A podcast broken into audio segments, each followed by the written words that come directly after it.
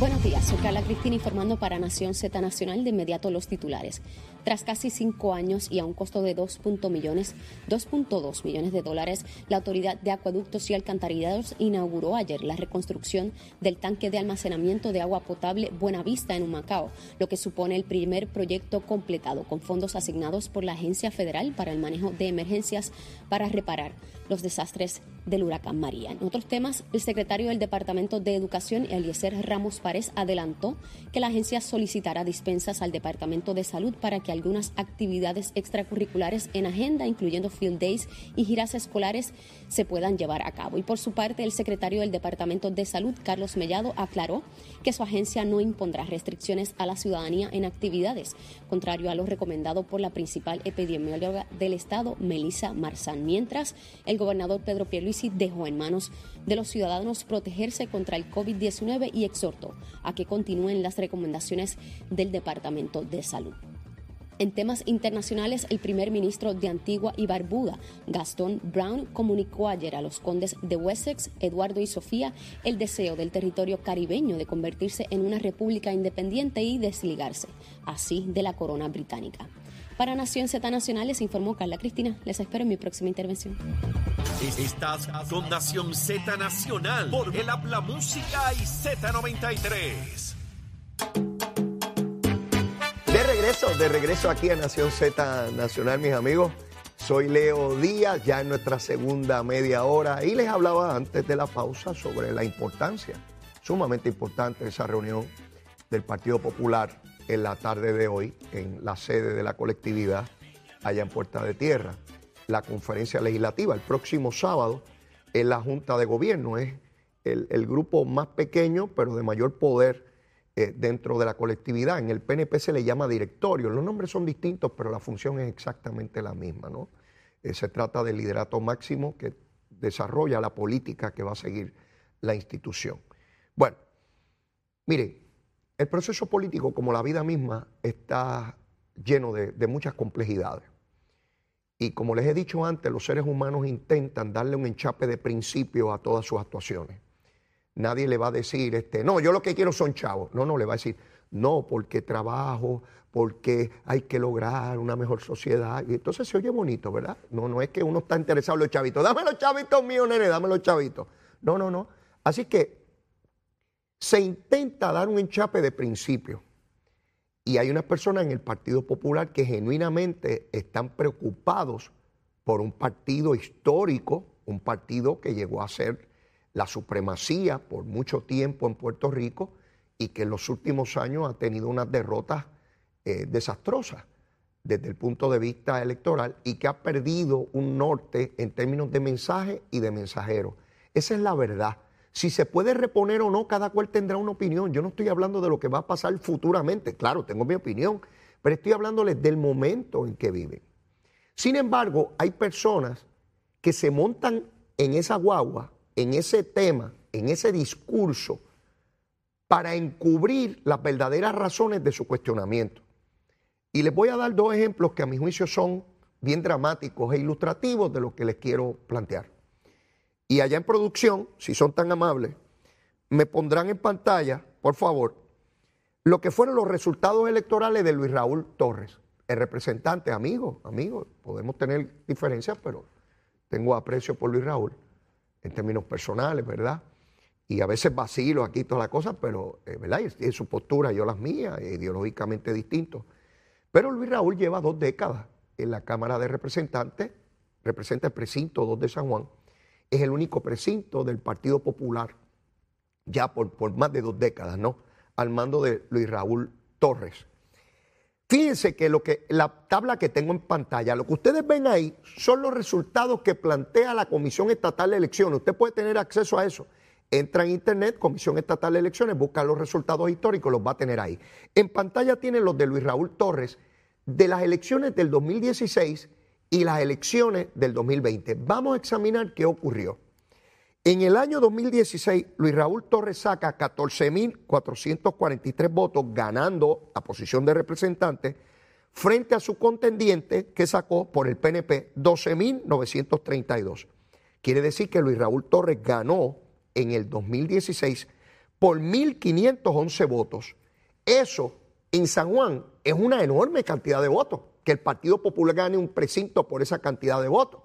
El precinto 2 de, de San Juan. Sin embargo, mire lo que le ocurrió a Luis Raúl en la pasada elección. En la de ahora. En la de ahora. Sacó 8.485, pero su retador, Chino Rey, sacó 8.351. Quiere decir que Luis Raúl ganó apenas por 134 votos. Fíjense bien, en el 2016 gana por 1.511 y ahora gana por 134. Ese es el mismo Luis Raúl que dice que si no hacen unas cosas en el Partido Popular, él no va a correr y va a correr independiente y que sé ni qué. Él está viendo que su vida útil política ya parece ser muy breve, muy corta. Le ocurre a todo político, no solamente a Luis Raúl. Pero ya él está viendo Mire, cuando usted va en una carrera y da la última curva y ya usted ve la meta, aunque parezca lejos, está lo suficientemente cerca como para verla. Así que tan lejos no está, ¿verdad? Porque si ya usted ve la meta, pues está, si ya la ve, está cerquita, ¿verdad? El final de la carrera está cerca. Vamos a la otra tabla, por favor. De William Miranda Torres, el alcalde de Caguas, el hijo de Luis Miranda Marín. Fíjense por cuánto gana Wilito en el 2016. Mire, eso fue un triunfo, eso fue una, una pela pero gigantesca. Adiós ese hombre. Sacó 39.483. Y su oponente sacó 17.047. Quiere decir que Wilito sacó una ventaja sobre su oponente principal de 22.436 votos. Mire, eso es una pela, pero que mire qué tronco de pela. 22.436. El que ve ese resultado dice, no, esto es un cacique, este hombre olvídese. ¿Qué ocurrió en el 2020 con Wilito? Mire la tabla, está ahí en pantalla. Wilito saca 20.370. De 39.000 que sacó en, la en el 2016, ahora sacó 20.370. Y su oponente sacó 18.778. 18.778. ¿Por cuánto ganó Wilito? Por 1.592 votos. 1.592. Ganó cuatro años antes, en el 16, por 22.436. Y cuatro años más tarde saca 1.592 votos. Más. ¿Y qué está diciendo Wilito? Lo mismo que dice Luis Raúl. Yo no voy a correr por el cine del Partido Popular porque aquí hay que hacer unos cambios. Hemos perdido el norte. No, el que está perdiendo el norte es él. Está perdiendo el norte, el sur, el este y el oeste. Está perdiendo todos los puntos cardinales de Cagua. Y a Luis Raúl le pasa lo mismo. Exactamente lo mismo. Esa es la verdad de esos dos candidatos. Resulta que ellos estuvieron a punto de perder en la pasada elección y están desesperados. Mire, cuando usted se está ahogando, pasa, pasa una ramita de un árbol y usted se agarra de eso. Y si el caballo habla, y si el caballo habla, ¿sí? Y si el caballo habla. Ustedes saben ese cuento, ¿verdad? Se lo voy a repetir. Mire, no es como un burro, como dice un, buen amigo mío que escribió una colonia y dice que es con, con un burro. No es como un burro, es un caballo. Había un rey que cada vez que le caía mal la comida mandaba a ejecutar al cocinero. ¿Sí? No le duraba mucho. Y este último que tenía llevaba con él como 6 o 7 años. Y un día le cayó mal la comida y lo mandó a buscar. Venga para acá. Y ya que estaba ahí de frente para mandarlo a ejecutar, el cocinero dice, rey, rey, bendito, bendito, escúcheme un segundo, dígame. A usted le encantan los caballos y yo puedo hacer que su caballo preferido hable. ¿Cómo? Sí, yo puedo hacer que hable. Pero ¿cómo usted dice eso? Deme 30 días. Si en 30 días yo no hago hablar el caballo, pues usted me ejecuta. No hay problema. Pero deme 30 días que yo voy a hacerlo hablar. Y el rey dice, pues muy bien, tiene 30 días, pero ya sabe, si no lo hace hablar, usted está ejecutado. Fantástico, no hay problema. Encierran al individuo en un calabozo y allí hay otro individuo con él. Y el tipo le dice, chicos, te van a matar, eres loco. Y el tipo le dice, muerto debería estar ya. Tengo 30 días en 30 días me puedo morir yo, se puede morir el rey. Y si el caballo habla, Sí, uno siempre apuesta a que algo va a pasar. Mire, eso se llama esperanza. Y si el caballo habla, pues Luis Raúl y Wilito dicen, déjame criticar al partido, déjame ver si pasa algo aquí. Y si el caballo habla, yo puedo ganar la próxima. Sí, porque todo el mundo apuesta y si el caballo habla. Así que no tiene que ver con ningún partido popular. En el caso de estos dos, es que por poco se cocotan. No tienen ya la fuerza electoral que tenían. Wilito estaba durmiendo en la casa temprano, pues medio vago. Temprano estaba durmiendo en la casa. Se recostó de lo que hizo su papá. Y dijo, esto aquí no hay que hacer nada. Ahora usted lo ve anunciando. Ahora está en los barrios todos los días. Usted escucha la radio y Wilito está en Cañamoncito, está aquí, está en el otro lado, está en el pueblo. ahora se puso a trabajar porque estaba de vago. Y a la gente no le gustan los alcaldes vagos. Y lo liquidaron. Por poco se va por el chorro miles de electores de su propio partido no votaron por él. Esa es la verdad. Y Luis Raúl, que ni vive en su distrito, vive allá en el precinto 3, pues descuidó la cosa porque él entiende que gana como quiera. Pero fíjense lo que aflora hoy. Que el debate que tienen tiene que ver con la redistribución electoral. Y ahí vuelve Luis Raúl y se engancha. Porque San Juan perdió población y los distritos se mueven hacia el sur. Eso dice que la comunidad mita que está en los límites entre el 1 y el 2, pero, pero votan en el precinto 2 y le dan el triunfo a, Luis Raúl porque votan el 90 y pico por ciento por el Partido Popular, a lo cual tienen perfecto derecho, eso no es ningún problema. Pero ese distrito, que, esa comunidad queda ahora en el precinto 1. Quiere decir que Luis Raúl no puede contar con todos esos montones de votos del Partido Popular. Entonces está molesto con Ferdinand Mercado, que es el que designó Dalmau a la comisión de redistribución, porque que se dejó comer los, dulces de Duismundo.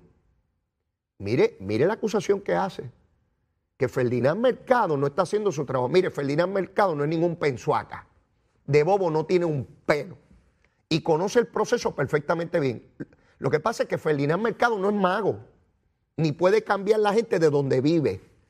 Porque ahí están los resultados del censo y se tiene que hacer conforme a la población. No es a los designios, a los deseos, a los caprichos de Luis Raúl, ni de ningún representante o senador por distrito.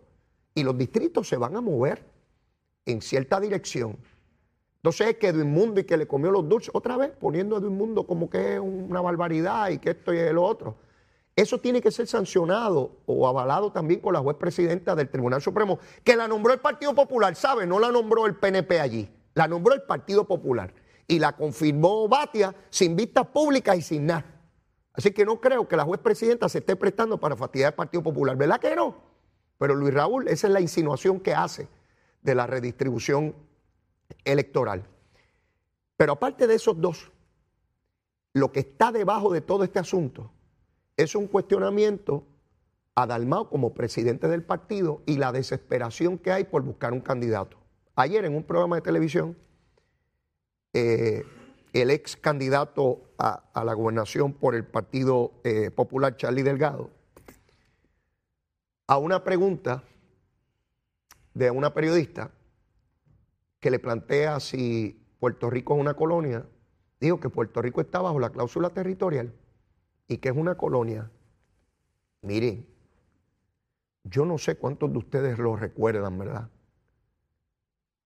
Era un pecado en el Partido Popular decir que Puerto Rico era una colonia. Eso era impensable, insoñable, imposible, era un delito.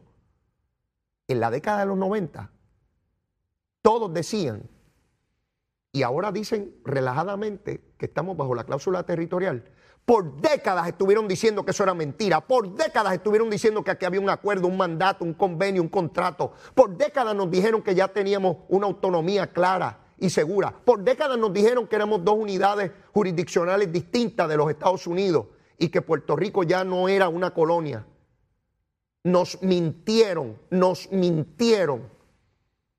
Y lo dijimos hasta el cansancio que éramos una colonia. Ahora lo dice el Tribunal Supremo de los Estados Unidos, lo dice el Congreso, ahí está promesa, ahí están los casos resueltos. Puerto Rico, un territorio, una colonia. Ese es el problema de esta tarde en esa reunión. Que no importa a quién pongan de mensajero, no tiene mensaje. No hay que decir. En la época del 90 podían decir lo mejor de los dos mundos, mire cómo vivimos y que se unique, pero ahora, ahora nadie se atreve a decir eso. Nadie, nadie.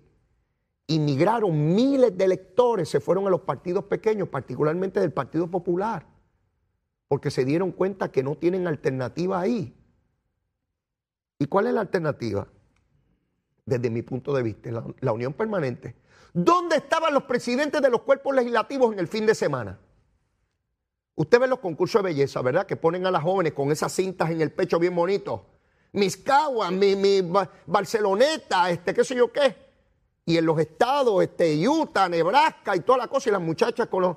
Pues mire, estaban bellos los muchachos, besitos en el cuti, a Tatito y a Dalmau. Estaban bien lindos los condenados.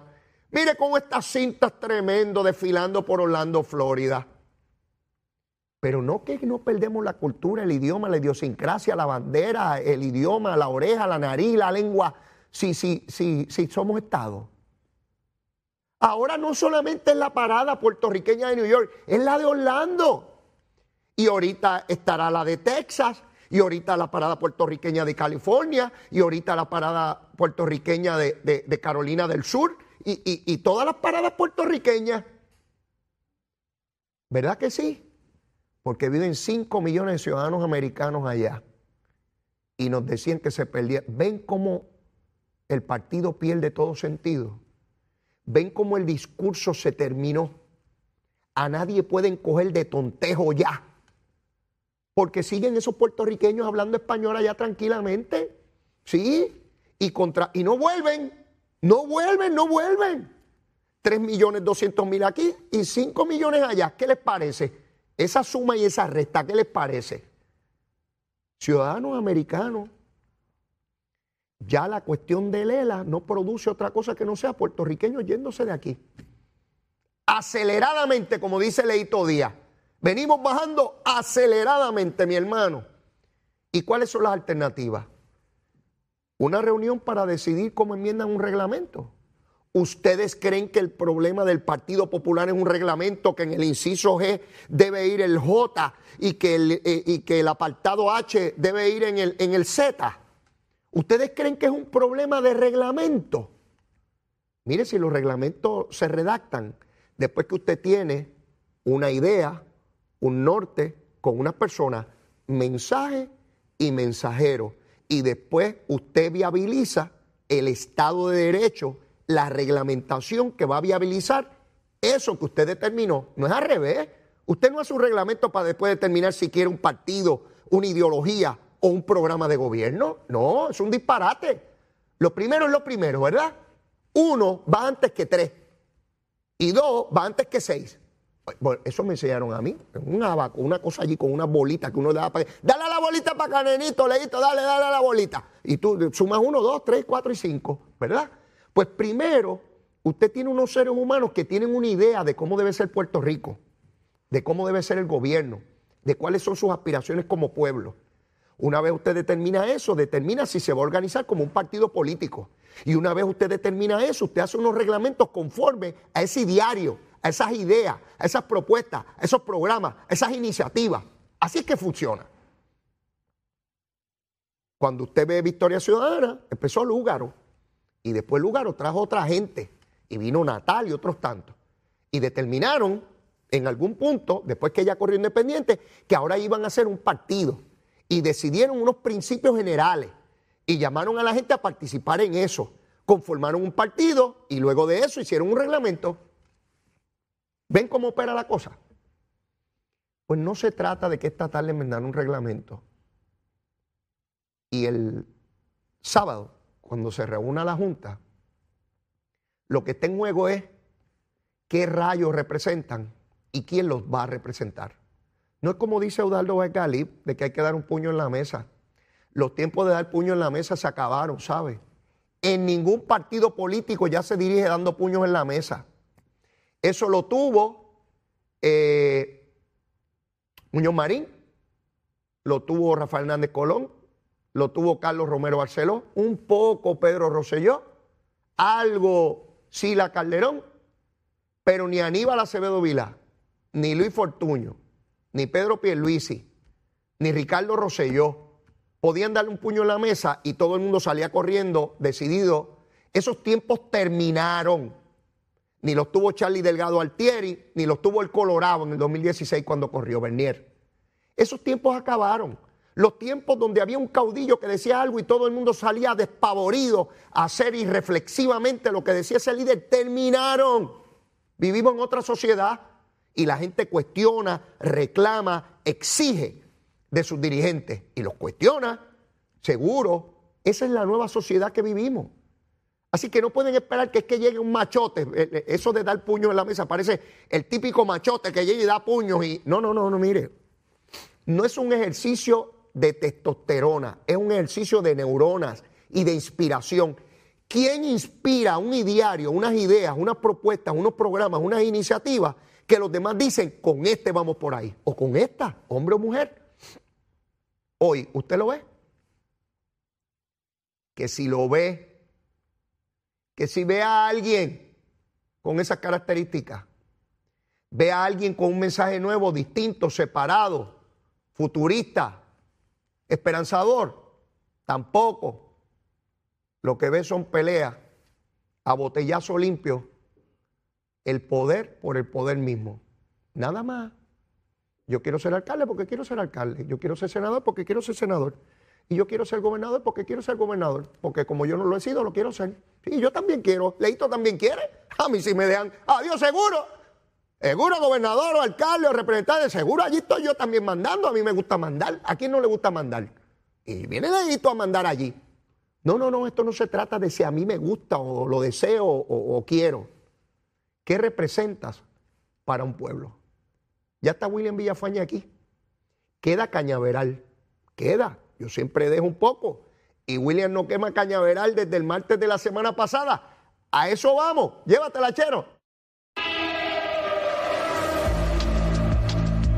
Buenos días, soy Carla Cristina informando para Nación Z Nacional. En el tránsito continúa el tapón en la autopista José Diego desde el área de Bucana hasta la salida hacia el Expreso Las Américas, así como en la carretera 165 en dirección a San Juan y congestionadas también las avenidas Lomas Verdes y Las Cumbres Entramos de Bayamón, Guaynabo y Cupey en su trayecto hacia Trujillo Alto y de moderado a semipesado el tránsito en el Expreso Valdoriotti de Castro, tanto en Santurce como en Carolina, donde también hay tapón en varios tramos de las avenidas Campo Rico, Paseo Los Gigantes, Iturregui, Ramal 8 y 65 de Infantil y está semipesado el tránsito en la autopista Luisa Ferré desde la zona de Montelledra hasta el centro médico de Río Piedras y moderados tramos de la carretera número 1 en ambas direcciones entre Caguas y San Juan y está cómoda la 30 en dirección de Juncos a Caguas y despejado el expreso Chayán en San Lorenzo. Hasta aquí el tránsito, ahora pasamos con el tiempo. El Servicio Nacional de Meteorología nos informa que en el mar hoy veremos olas de hasta 5 pies, tanto en el Océano Atlántico como en el Mar Caribe, y el viento estará moviéndose de este-noreste a velocidad de hasta 15 nudos, por lo que se recomienda a los operadores de pequeñas embarcaciones a que ejerzan precaución al navegar. Además, continúa vigente el riesgo alto de corrientes marinas para toda la, la mayoría de las playas de la costa norte del país. Se espera que en horas de la noche una marejada del norte se mueva a través de aguas del Atlántico y provoque oleaje peligroso de hasta 8 pies para tempranas horas de mañana miércoles. Hasta aquí el tiempo.